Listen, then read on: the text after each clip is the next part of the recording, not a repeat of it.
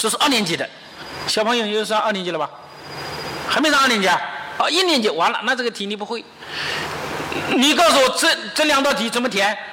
两道题，你看第一道题，第一个叫一三五七九，后面填多少？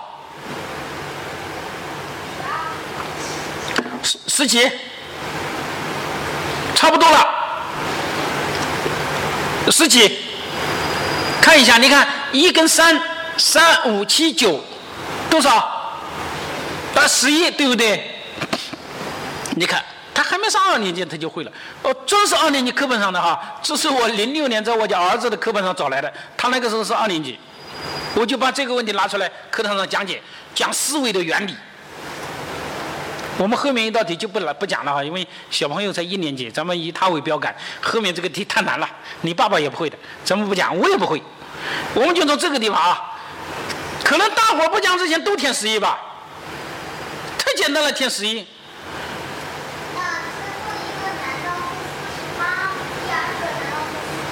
我的个天呐，你还真的知道四十八？哇，这个太厉害了啊！哎，还真的厉害。这大多数人都这么填的。好，我们就不讲这个，我们就讲思维，好不好？不是把它当做数学题来做的。我就想问，注意问题来了啊！你各位啊，你刚才跟这个杯子一样哈，都说是十一，都说是杯子哈。我问完了以后，该你还不还回答？我问你，你为什么填十一？你你说这前面相差二嘛，对不对？每个都是加二嘛，对不对？但是我想问你，我出这道题的时候有没有告诉你它是一个相加二的一个题啊？有没有这个条件？没有，那为什么你这么做呢？这个条件是哪里来的？是你加进来的还是我给你的？条件是哪里来的？你有可能说是我观察来的。你观怎么观察的？你看前面五个数字，一、三、五、七、九相加二，对不对？但是你要知道，你这个观察是很武断的，非常的武断。为什么呢？因为你才观察了五个数字，竟然就得出一个永恒的规律，然后后面填十一、十三、十五、十七、十九，就好像小两口在一起。闭上耳朵，不准听的好，就好像小两口在一起才好了五天，就开始山盟海誓，我们可以好一辈子，你相信吗？观众朋友们，大家都不相信了，你不相信那个，为什么相信这个？好，我就承认你观察的对的，我再问你，我填一行不行？你看一三五七九，一三五七九，一三五七九，再循环行不行？可以吗？我填零行不行？你看一三五七九零一三五七九零一三五七九零一三五七九行不行？行。二行不行？不知道。你看一三五七九二四六八行不行？四行不行？现在我问你填什么？什么都可以吧？什么都可以。哎但是为什么刚开始都填十一呢？现在为什么什么都不可以填呢？有人说我们小学老师就这么教的，教我们找规律填数字，然后填十一。没错，小学老师他没他那样教，他有他的道理，但是不代表他你现在还这么做。小学可以教你这么干，你工作了以后就不能这么干了。他有个成长的过程。我马上给你讲道理，为什么这么做？现在为什么不能这么做？因为没有条件在里面。那应该怎么做？有人说那不好填嘞，随便填了。你看到没有？我们的思维发现了什么现象？刚开始大家都提定的去填十一，绝对主义。现在又变成了什么？好像什么都可以填，又变成了虚无主义。这就是我们生活工作当中出现的现象：要么左，要么右，就没有找到一个很好的路子回答这个答案。应该怎么回答？有办法吗？不好回答，不敢回答。这就是我们缺少哲学训练的结果。其实很简单呐，我们没有学过哲学，很多人就很糟糕的。那应该怎么回答呢？不着急，我先讲原理。所以我们先讲这些原理，然后回到生活当中来，看看怎么思考问题，好不好？你看，我们这么思考问题的，注意啊。我们刚才回答这个问题的思路是这样的，就是你看起来是给了先给了答案，其实我们思维过程是先找规律，对不对，小朋友？先去找规律，然后找到了这个规律，把它作为前提，然后用这个前提给出答案。所以为什么大家都点十一呢？因为觉得这是个规律嘛，这是客观的嘛。所以答案也是客观的，所以非常自信。但是后来随着我的追问，大大家发现了什么问题呢？规律压根就不存在，是你自己加进来的，是你自己加进来，而且你还发现你可以加进不同的规律，是不同的。那这个时候你产生怀疑了，那什么叫规律啊？那为什么就不存在？为什么找规律啊？为什么非要加进规律，能够作为前提呢？你看，这是两个很重要的概念：规律和前提。我们一个个的讲，大伙听明白。第一，规律，我就想问，第一个问题：世界上存在规律吗？毁三观的，很多人这个挑战很强，肯定存在规律啊。注意啊，我们刚才这道题你就发现它没有规律，是你自己加进来的。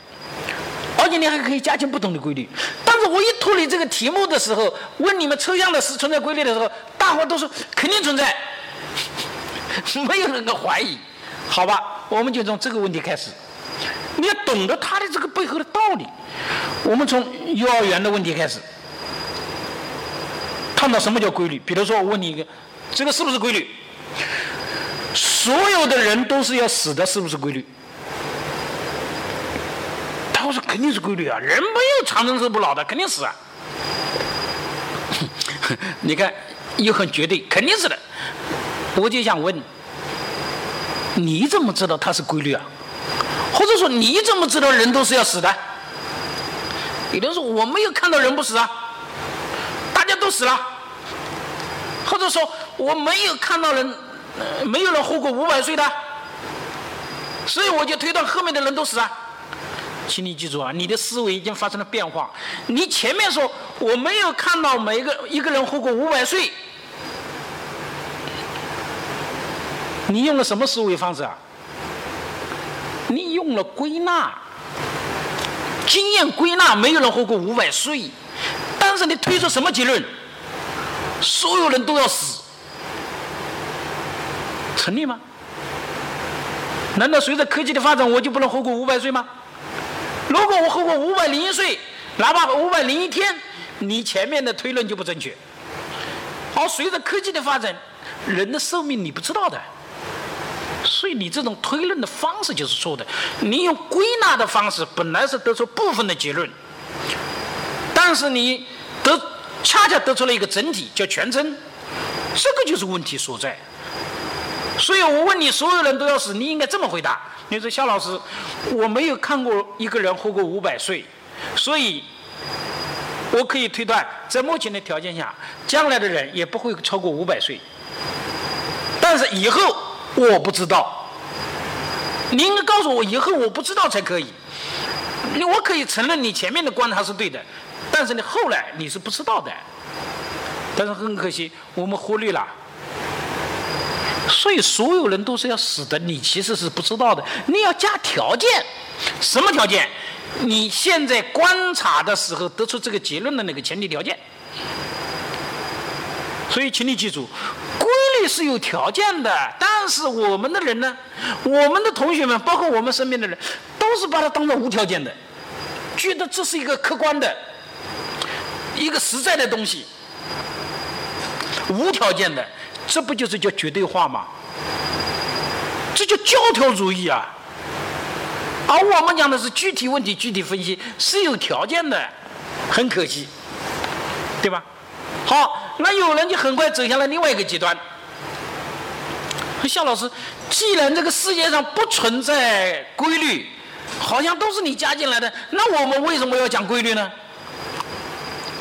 哎，你看又走向了美国，觉得它不存在，不代表没有意义。它是一种话语权呐。注意啊，规律它是有条件，同样也是个话语权。也就是说，当你把这个规律总结出来的时候，然后灌输给别人，别人就会接受你这个规律，他就很容易接受你，因此这个规律得出来的结论，这个社会共识不就形成了吗？因为接受了你规律，就接受了结论，所以结论是一个话语权嘛。你这个规律是个话语权，引导别人形成社会共识啊。不用我讲太多，我们举个例子，无论是治理国家还是治理家庭教育，你都会用这种话语权的这种特征去教育下一代，治理国家。时间关系，我举两个例子。第一个，我举这个。治理国家的西方的，我这个原来做视频的时候没有讲这一段，是吧？我我把这一段讲清楚，大家明白？你看西方国家他怎么用这个规律来统治这个国家，形成社会等级的？我们就讲一个，你知道西方在中世纪的欧洲，大家都知道，西方中世纪欧洲是一个宗教等级社会，对不对？宗教等级嘛，你知道是怎么形成的吗？就是这个思维，大家一讲一听完以后就明白了，它是是什么思维呢？你看，他的理论上来就告诉我们，人一出生的时候就是有什么有罪的，这叫原罪。原罪说，这就是规律。有人说这怎么是规律呢？这是迷信啊，这是宗教啊。那我告诉你，这个对他西方人来讲，这就是规律。他认可这个东西啊，而我们中国人不认可而已。所以，所以对他来那个认识的范围内条件来讲，他就是规律。好，他认为是有有原罪的，啊，有原罪了。出生以后任务是干啥？你看后面进一步要干啥？要赎罪。所以西方人跟中国人不一样。你看我们中国人一出生以后干嘛？我们出生以后一辈子的任务干嘛？小朋友，你知道吗？我们任务干嘛？你在幼儿园的时候，老师有没有教你要干嘛？我们要做个合格的接班人，对不对？哎，对呀，要做，这是我们中国人的使命。哦，西方人的使命是干啥？要赎罪，他要赎罪啊。好，问题来了，赎罪找谁赎？谁找谁？找上帝嘛，因为你上帝降罪于你呀。你的祖先啊，亚当和夏娃没有听上帝的话，所以你的祖先有罪，所以上帝降罪于他，那你出生的时候有罪嘛？所以你得找上帝啊。但是问题来了，你见过上帝吗？没有，谁也没见过上帝，那麻烦了，你也受不了罪啊。那你一辈子有罪了，很恐怖的，受不了。好，那这是有一个人，他说：“哎呀，不要紧，我是教授啊，上至天文。”下至地理，我懂得很多，可以跟上帝对话。你们没有见过上帝不要紧，但是你跟我什么，在我面前忏悔一下，就相当于我在上帝那边给你解告，告解一下，也就等于赎罪了，是不是？哇，你看，你想想，如果有这种人，是不是很棒？当然，他替我跟是。见了上帝了嘛？我找不到上帝，他就跟上帝一样嘛，这太棒了。然后教授说：“你如果赎罪完以后感觉心里很好的话，在我后面那个纸箱子里塞一点钱。你愿意塞就塞，不塞就拉倒。注意啊，西方人特特别讲的自由、自愿。他刚开始是自愿的，你塞也可以，不塞也可以。那个十一岁是后来才慢慢的变成强制的。”来这边强强制，这个跟东方人跟中国人也不同。中国人的话会说什么呢？中国人会说你不给钱不灵的啊！你看我都给你算过命了，你还不给钱？不给钱他会说我会说不给钱不灵的，对不对？那你必须给钱。我还会说什么呢？你不给钱的话不灵，如果你钱给的多的话，我还可以给你什么转运？听说过吗？嘿，可给你命转一下，你那个命不好，我可以给你转一下，这个可了不得。所以这个中国的这个实用主义啊是非常明显的。他跟西方不同的就是，他教授是跟是代表上帝，你愿意来就来，不愿意拉倒。但是下面问题来了，他会说，教授说：“哎呀，你们都来找我了，但是我现在只有我一个自己，怎么办？我都忙死了，忙不过来。啊，那不要紧，忙不过来，那可以找我的博士生啊。啊，找我的博士生也可以啊。但是我一年招博士只招一个啊，那怎么办？哎，可以招我的硕士，哎，下一个等级。”但是我招硕士一年招三个，哦，没事，还可以招我的本科生、大学生，我一年可以招好多，是不是建立了个等级社会？哈哈，而且最后发展到什么程度呢？这个教会啊，它垄断了整个话语权，不让信徒去看圣经。其实大家都知道，上帝的话是写在圣经里面，你读圣经就可以跟上帝对话的。但是教授为了垄断，就是教皇啊，整个这个教派。这个他为了垄断话语权，不让你信徒去跟上帝对看圣经，他会说什么呢？你是不能看圣经的。为什么你不能看圣经？大家看武武金庸小说吗？金庸我武侠小说里怎么写？你那个水平太低了，你不能自己看的，看的话你会你会看歪掉的，对不对？你水平太低了。高深的悟空，你不能够自己看，不能自己在家里念，你会走火入魔的。你应该跟着我念，跟着师傅念。所以他整个就垄断了话语权，建立了整个中世纪的这种等级制度。到了中世纪末期，有一个人出现，你看他也是利用这个规律，把整个中世纪的这个等级社会给解构掉了。谁呢？马丁路德。马丁路德，他实际上是原来相当于那个硕士生，他等级很高的体制里面的，但是他有一次他为了考博士，为了进步，到罗马去找教授，但是一路上到了罗马以后，发现一路上哇那些红衣大主教们说的跟做的不一样，生活非常的奢靡，非常的这个啊奢靡，不是那个呃这个他们嘴里说出来那个形象。所以他就不相信了，回来以后他就反思这个事情。他说那些教授压根就不是教授啊，是教授啊，是禽兽啊，怎么怎么能相信他呢？所以你不能信他，那怎么找上帝呢？他回他回来发现哦，不，这上帝的话不写在圣经里面嘛？我找上找教授干嘛？我们只要每个人拥有一本圣经就可以了。我回来念圣经嘛，然后早上起来对着圣经哦祷告一下，Oh my God。吃饭的时候哦，祷告一下，Oh my God！睡觉的时候再祷告一遍，等于跟上帝对过话了嘛。所以他建立了个什么社会？平等社会嘛，大家只要拥有圣经都可以跟在上帝面前是平等的。所以中国人傻傻的搞不清楚，你西方人都是信上帝的，不一样的嘛，怎么会打架呢？你明白了吗？他是都是信上帝，但是他是两个教派，而且两者是冲突的。为什么前面一个教为？他去打击后面这个教，因为你后面这个教派把人家的饭碗给什么，给砸了，人家凭着吃饭的等级制度给你，等级制度给你破坏掉了，所以他是叫新教受到迫害呀，啊，受到迫害。这是中国呢，一个是天主教，一个是基督教，大家感觉它不一样的，对不对？就是这种思维，对吧？那小朋友在，我再给你们讲一个，怎么样用这种思维的规律，规律这种思维教育小孩。我刚才讲，我们可以把这种规律的话语权呢运用起来的。我就讲我家那个儿子，我教育他，他小时候很调皮的。我们是零六年，我博士毕业把他带过来，一带过来他是上二年级，他一过来就上二年级。特别调皮。那个时候我们住在大学城，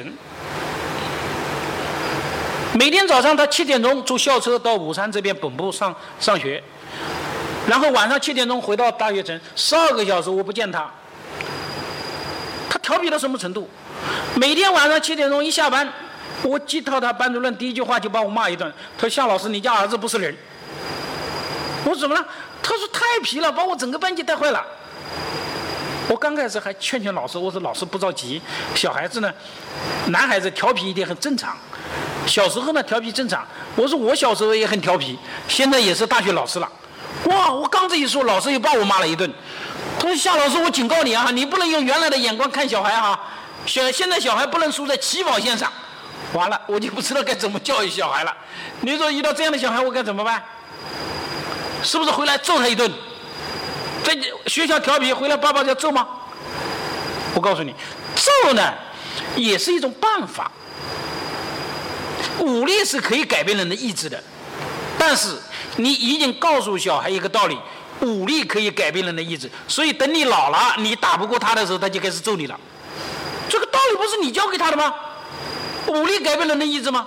哦，现在你打得过他，你揍他；等你揍不过他的时候，你揍不过对，你你你也揍不过他，那应该怎么办？哎，我采用的办法是规律，但是我知道世界上哪有规律啊？你要你要创造一个规律，对他来讲是规律，怎么办呢？每天晚上七点钟，还没有下班的时候，他班主任还没给我打电话，我先打电话给班主任，我说陈老师，他班主任姓陈，还还在呢，陈老师，我说陈老师，我就不说我家儿子名字了啊，一说嘛他会生气的，他知道的。我说我家儿子表现今天怎么样？哇，我一问。陈老师，一二三四五，我知道啊，因为老师对孩子有意见，他肯定有点夸大，对不对？你不能用这个老师告诉你的方式内容回去教育小孩，这样的话没有威信的。那怎么办呢？恰好因为我们是华工的附中附小，那个他的同桌的妈妈跟我是同事，所以呢，他小孩我也认识啊，我就跟讲，我说宝宝，你跟叔叔注意一下。我家儿子，我说每天在学校里表现怎么样？回来以后呢，跟我汇报一下。哇，一回来一二三四五，我一对比，大概就知道他在学校里干了些什么。然后回来我就问他，儿子今天在学校表现怎么样？他以为我不知道，他说老爸今天表现挺好的，不错。我说好啥呀？一二三，他立马愣了。老爸你怎么知道的？你你说我该怎么说？我能说是陈老师告诉我的吗？不能，这样说他更加不愿意上学，对不对？能说是你同桌小朋友告诉我的吗？不能。如果这样说的话，那这小朋友最痛恨的是叛徒，对不对？你都告诉了以后更加不好玩了。所以我能说真话吗？不能。所以大家注意一个道理，不能光说真话真话，世界上哪有真话呀？只有在恰当的时间讲恰当的话，没有真话。我们经常叫小孩讲真话，自己不讲真话。领导也是讲真话，讲真话。我告诉你，你讲真话你就倒霉了。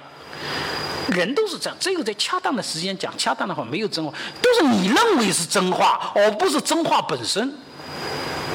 刚才我们已经讲过的，所以从这个道理我们明白。那怎么办呢？我能说吗？我肯定不能说。这个是恰当讲，那我怎么说？我说儿子，我怎么知道的？我看你的鼻子我就知道了。有人说你这不忽悠小孩吗？啊，鼻子怎么告诉的？我告诉你，他那个年龄阶段对他来讲这就是规律。为什么？因为我说对了，第一天说对了，第二天都说对了，第三天还对了，他就认为鼻子就会告诉爸爸。因为那个年龄层次有条件的就是规律。你认为你不要嘲笑小孩。我们今天自己认为的很多正确的东西，有多少是正确的？你认为是规律，你很多都是在百度上查来的。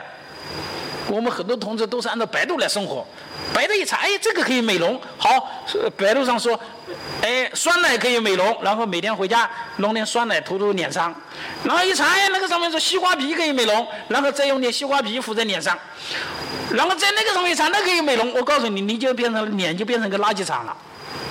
我们每个人都认为自己认为正确的，其实呢。都是有条件的。好，来讲，这就是规律。第一天对了，第二天对了，第三天对了。好，第四天，我告诉你，也不用我问。他回来以后，先把鼻子捂起来，也不用我问，他鼻子就捂起来了。我说今天犯了什么事，我立马交代。我告诉你，他形成了强大的心理压力，慢慢纠正他的行为。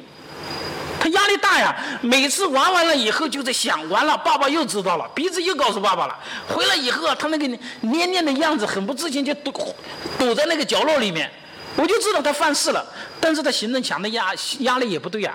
我回头开导他，我说儿子没事的，小男孩调皮挺正常的，也不用怕。但是我说，既然你鼻子会告诉爸爸，你为什么不在玩之前就想一想？鼻子会告诉爸爸，哦，你在玩完了以后才才想起这个事呢？你能不能在以后玩之前就想一想？鼻子会告诉爸爸，慢慢的控制自己。